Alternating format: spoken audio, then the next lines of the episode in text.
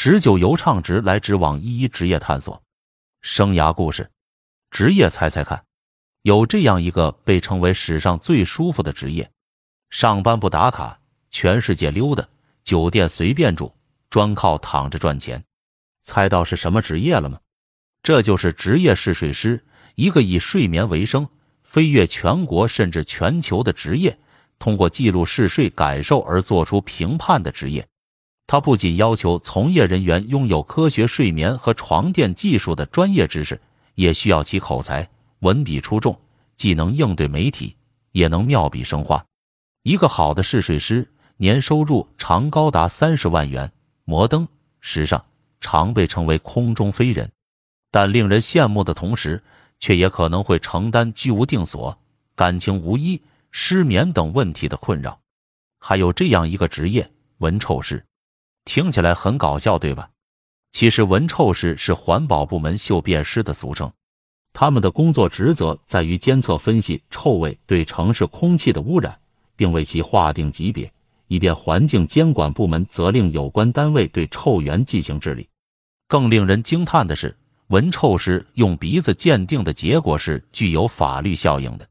某地一旦被判异味超标，有关部门将按照相关的法规进行处理，违法。违规单位都会受到相应处罚。很多同学都喜欢玩网络游戏，大家知道这也可以成为职业吗？就是职业游戏玩家。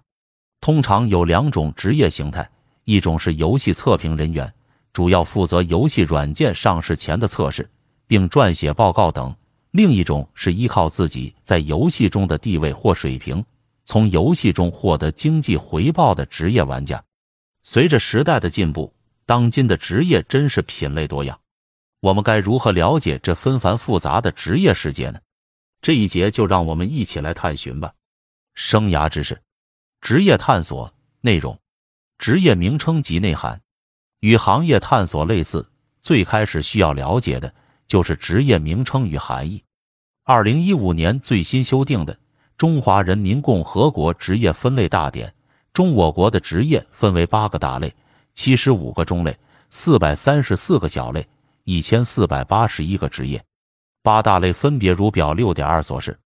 值得提醒的是，要从多方视角去了解某个职业的内涵，最好自己有了深刻理解，并最终能够对这个职业下个定义。另外，同样一个职业，在不同行业领域、不同企业会有不同，要具体情况具体分析。核心工作内容。每个职业都有核心的工作职责，职责背后对应的就是工作内容。说白了，就是这个职业一般都干什么活，哪些工作内容是这个职业必须要做的。《中华人民共和国职业分类大典》即有对每个职业及其从事的主要工作的介绍，如对飞行驾驶员的职业描述中即提及。注：职业描述以已颁布的国家职业标准内容为准。素质、能力与技能要求，任何一份职业都是有能力或者技能要求的。我们以青少年心理咨询师这一职业为例，从一则招聘信息中来看一下技能要求：一、大学本科及以上学历，应用心理学、教育心理学、发展心理学、教育学、心理咨询等专业为佳，有心理咨询师二级证书，有五年以上的学校老师或家教经验。有社会心理咨询机构青少年心理咨询方向实务经验优先。二，对推动中国的教育事业进步有长期的热情，工作态度认真负责，对未来的职业发展有长远的目标进取意识，做事脚踏实地，有团队奉献精神，愿意与企业共同创业和成长。三，性格外向坦诚，善于沟通交流，具备很强的学习能力。有很强的进取心，由此我们便能够结合自身情况进行衡量，看看自己从事这个职业有什么优势，除此以外，自己身上还有哪些不足，还有哪些要加强和补充的能力，最好去修读怎样的专业。跟大家分享一个小办法：各大公司的招聘信息中都会有工作职责和能力要求的描述，针对某一职业，多看几则。并进行研究梳理，自然便会得出大致结论，以便于我们的选择和发展。需要的受教育程度，不同职业对受教育程度的要求不同，此类信息对于我们选择教育机会来说就至关重要。下述是对一些职业受教育程度的要求，如：一、网游数据分析师、统计学、数学、社会学、市场营销学、广告学等相关专业大学本科含以上学历；二、证券事务代表本科及以上学历。财务、法律、工商管理、金融或相关专业；三、结构设计师，硕士学历，具备工程师资质及国家注册一级结构工程师资质；四、某大学专任教师，博士学历，环境科学与工程、生物工程等相关专业。职业人格特质，每个职业的从业者都具有这个职业的相应特征，如护士的特征应该是。一高度的责任心，对待病人不敷衍塞责，全力救治；二，服务病人，取信于病人，言行上保持严谨性，工作有条不紊；三，情绪稳定，可在复杂的情况下工作而不受影响和干扰，同时对待病人也能做到情感真挚；四，护士职业要求重实际，要做到务实、肯干和奉献。职业环境与报酬。报酬是大家普遍关心的问题。不同行业、不同企业、不同岗位的收入空间是不同的。在网络上搜索某一职业的薪资并不困难，上面有很多官方的、非官方的薪资状况统计及网友们关于各行业收入差异的讨论、各类吐槽等等。我们要很明晰，不同行业、不同企业的薪酬结构是不同的，切忌一概而论，以偏概全。职业标杆人物，职业标杆人物即在这个领域谁做的最好，他是怎么做到的，取得了什么成绩，遇到了什么困难，具备什么素质等。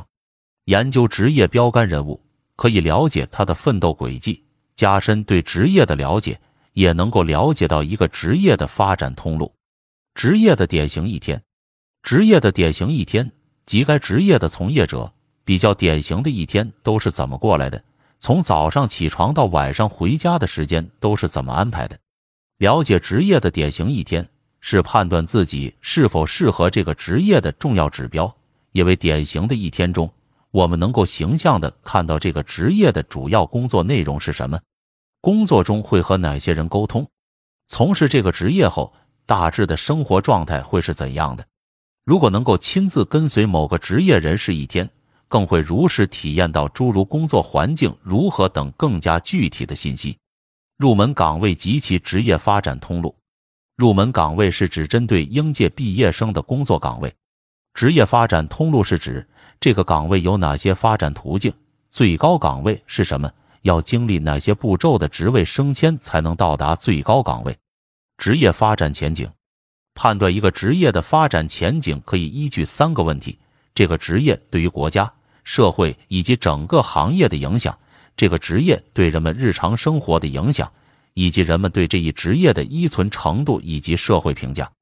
通常，劳动部门对国家的职业发展会有一个权威的预测，但是一个职业对于生活、对于大众的影响，则需要我们自己留心发现。职业探索途径：问卷调查法。问卷调查法是指根据我们对于职业的了解。事先为某一职业的调查对象设计一套问卷，由被调查者填写后再进行汇总，从中寻找有代表性的回答，总结职业的特点。这一方法的关键就是问卷设计，它具有费用低、速度快、调查范围广等特点，但是也有缺陷。一方面收集到的信息有限，无法了解更为详细内容；另一方面，往往也看不到被调查者背后的情感。动机或态度等情况。访谈法，访谈是就某一岗位的访谈对象，按事先拟定好的访谈提纲进行交流和讨论。访谈对象包括该职位的任职者，可以选择初入职者，工作一至三年、三至五年的从业者，对工作较为熟悉的直接主管人员，与该职位工作联系比较密切的工作人员，甚至其客户对象。为了保证访谈效果。一般要事先设计访谈提纲，访谈法比较适合了解那些我们自己不能亲身体验或观察的工作，尤其适合脑力劳动职位，如开发人员、设计人员、高层管理人员等。值得提醒的是，访谈法容易受被访者的主观感受影响，所以建议客观看待访谈结果。具体可参照采访职业人表格。表六点四：采访职业人表格。观察法。就是在不影响相关职业人员工作的情况下，通过观察将有关工作的内容、方法、程序、设备、工作环境等信息记录下来，最后将取得的信息归纳整理。参与体验法，这个方法是指同学们可以通过实习、社会实践、课外拓展活动等方式，直接参与工作本身，从自身的工作体验中了解和分析职业特征。总结这一岗位的能力要求，但是这个方法比较适合于短期内可以了解和掌握的工作。对于一些专业性很强的职位，更多只能获得该职业的初步印象。当然，职业体验带给我们的是最直接的信息和感受。信息收集法，职业信息的官方网络平台，如中国劳动力市场三 w 点 lm 点 gov 点 cn。中华人民共和国人力资源和社会保障部三 w 点 morses 点 gov 点 cn，通过互联网获得职业信息，如五幺招、智联招聘、中华英才网、大街网、应届生等网站中有大量的招聘信息和各类分析报告。书报、杂志、影视中的职业信息，如直来直往、非你莫属、天生我材；如电影、电视中的职业信息。如名人传记等，实地考察、参观等；如人才市场探索活动。一，请用上文采访职业人的方法采访自己的父母或朋友，听听他们对于职业的看法与建议。二，小任务：观察父亲或母亲工作的一天，并撰写观察报告，需要包括你对这一职业的认识以及观察感受。拓展知识，获得信息真实情况。从图六点二可以看到，我们获得的信息真实情况是不一样的。一，从网站获得信息难度比较低，但是因为信息比较庞杂，不容易辨别真伪，因此这种方法所获信息的精确度比较低。二，通过交流会获得信息的难度也不高，但是很多时候交流会更多是职业介绍者的一言堂，很难与其做更为细致的交流沟通。因此，获得信息的精确程度也会大打折扣。三，通过亲友获得信息，不失为一个比较好的方法，因为其信息的精确度高，也能够获得最大程度的帮助。四，从师兄师姐处获得相关职业信息是最为有效的一种途径。一方面，获取信息的难度较低，再加上他们切身的体验提供的职业信息也是比较精确的。五。企业网站上的信息的精确度是相对较高的，尤其可以关注各大企业每年的校园招聘专题网站。六，通过人物访谈获得信息的精确度会比较高，但是如果要结合自己感兴趣的职业领域寻找人物，难度可能会比较高。七，纸上得来终觉浅，觉知此事要躬亲。其实能够获得精确信息最有效的办法就是自己体验。及实习，但是这一途径的难度也是最高的。可见，通过各种渠道获取的职业信息各有其利弊，所以在进行职业信息收集的时候，要多种途径综合运用。而且，对于难度较高的途径，也不要知难而退，不做尝试，充分利用各种资源，定会达到事半功倍的效果。职业的兴起与衰落。二零一四年四月二十四日。一家国外媒体发表了一篇题为《中国移动的新对手腾讯》的的文章，称虽然中国移动正利用腾讯 QQ 和微信来刺激数据服务流量增长，但同时 QQ 和微信的风靡也已经影响了中国移动的利润。跨业竞争正逐渐进入人们的视野。同样，二零零三年支付宝诞生，谁也不会想到，在十年后，其兄弟余额宝已经对银行业构成威胁。沃尔玛正在关闭它的多家超市。这个曾经的世界第一富豪正面对着苏醒后如何转身的问题。大圣归来一部动画片票房冲破十亿元，居然是一部众筹电影。这一切的变革变化，都带来了无数职业的兴起与消退。就在二零一五年刚刚修订的《中华人民共和国职业分类大典》中，即取消了收购员、凸版和凹版制版工、唱片工等八百九十四个职业，增加了网络与信息安全管理员、快递员、文化经纪人。动车组织师、基金发放员、风电机组制造工等三百四十七个新职业，将光盘复制工、市话测量员、话务员等调整为音像制品复制工、信息通信网络测量员、呼叫中心服务员等。随着科技的发展，随着创新二点零时代的全面到来，专家预测有些职业会逐步消失。银行柜员，二零一五年。有一则新闻是智能机器人进银行做了大堂经理，他们可以迎宾带路、查询和推介业务，可以陪客户聊天解闷、唱歌卖萌，可以摆好 pose、换好表情和客户拍照。再加上如今我们已经更多依赖网络转账支付，对银行柜员的服务需求正逐步减少。司机，近年来智能汽车吸引了各行业大咖纷纷关注。谷歌的无人驾驶汽车已经可以穿梭在公路街道上，各大汽车厂商也在加紧研发。在这样的技术发展下，未来即使不会驾车，可能也不需要请司机了，一辆智能汽车就可以解决这个问题。因此，司机、驾校教练、停车执法者可能也会随之消失。装配车间工人，全球最大的代工企业富士康百万机器人大军计划公布后。即引起外界瞩目。目前，富士康的机器人手臂还只是进行简单的操作，但是未来随着机器人成本的下降和普及，装配车间的工作将不需要真人插手。未来一线工人的空间将被挤占，富士康不用再发愁劳工问题的同时，车间工人的就业压力会越来越大。新形势下，也有很多新兴职业在兴起，理财规划师。人们的生活水平提高了，口袋也越来越鼓了。相当一部分人的理财观念已经从激进投资和财富快速积累，逐步转向稳健保守投资、财务安全和综合理财，因而对能够提供客观、全面理财服务的理财规划师的需求迅猛增长。网络媒体高级编辑，随着国内网络的发展，网络新闻人才需求的总量持续增长。但目前的网络编辑更多是从传统媒体中走出的编辑、记者，并且该职业在图文设计方面一直缺乏统一的标准及规范，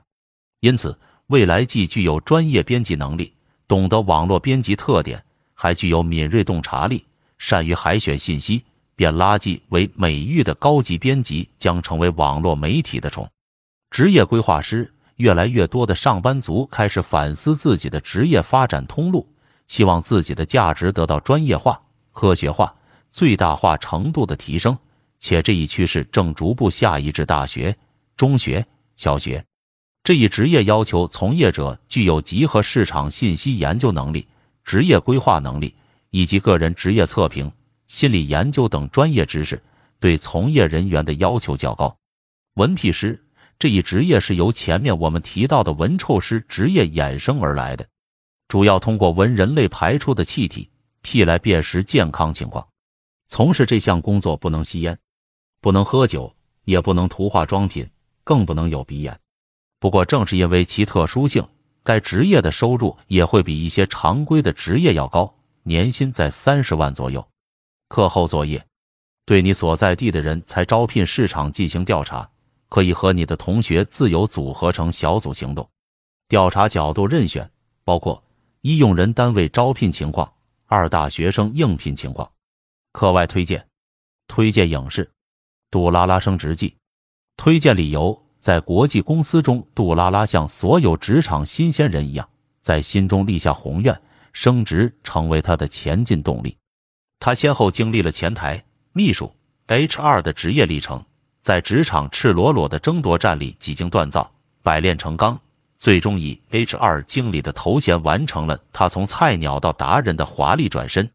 这是一部反映了职场女性通过奋斗实现职场成功的电影，其中体现出来的职业精神和工作能力，可以让我们对职场有更进一步的认知。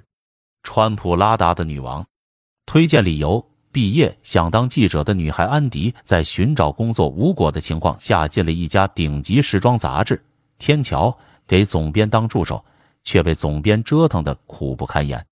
但在工作中，她也逐步发生变化，并在这个过程中发现了自己真正想要的是什么。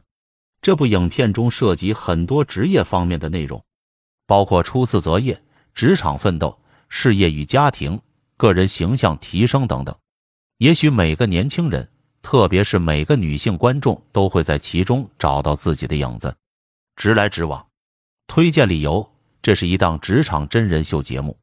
每期都会邀请十八位来自自各行各业的职场达人，以亮灯和灭灯的方式对参与节目的选手进行评判，决定他们能否前往一百家知名企业工作。能否与自己心仪的工作岗位牵手？同时，现场针对每一位选手的情况提出来自职业和职场的宝贵意见。这个节目真实的反映了求职者以及招聘单位的情况，在让求职者清晰认识自己，以选择正确的职场方向的同时，也让观众在节目中看到更多的职场经验和人生经验。